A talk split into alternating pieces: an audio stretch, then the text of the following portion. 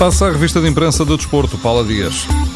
Não havia nevoeiro, mas a águia não se viu ontem na Madeira. Foi um Benfica sem golos, nem ideias, e para isto não há desculpa. É o que contam esta manhã os jornais desportivos sobre o empate a zero do Benfica com a União da Madeira.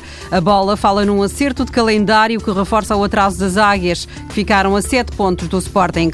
No Benfica não houve um ataque avassalador contra o Record e o jogo escreve que Sanches e Pizzi não tiveram companhia certa. Perante o que aconteceu, o jogo de ontem foi uma oportunidade perdida para o Benfica Benfica. Defende num artigo de opinião o diretor adjunto do Record, que diz também que este empate obriga Rui Vitória a questionar-se. Os adeptos do Benfica revoltaram-se e os jornais relatam que foi Rui Costa quem saiu em defesa do treinador e da equipa, enfrentando os benfiquistas que fizeram fim-capé à porta do estádio na Madeira.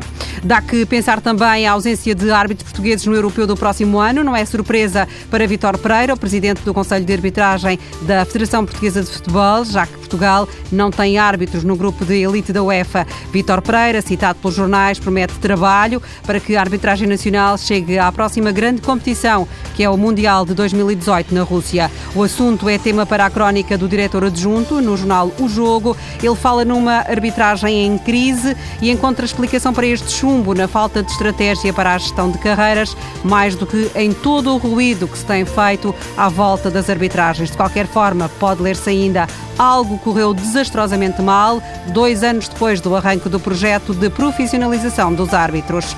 Zezé ou seja, Zinedine Zidane é o nome apontado pelos espanhóis AS e Marca, também pelo francês L'Equipe, para sucessor de Rafa Benítez no Real Madrid. O próprio Zidane falou disso a pessoas próximas dele, a quem confessou também que não lhe agrada muito pegar na equipa à meio da temporada, preferia manter-se onde está, no Castilha, a equipa B do Real Madrid. Ainda assim, adiantam os jornais, Zidane está disponível se o Real o chamar. Por agora, lembra o mundo deportivo, Benítez está seguro, pelo menos até ao próximo jogo com o Raio Vallecano. Paulo Dias com a revista de imprensa de Desporto.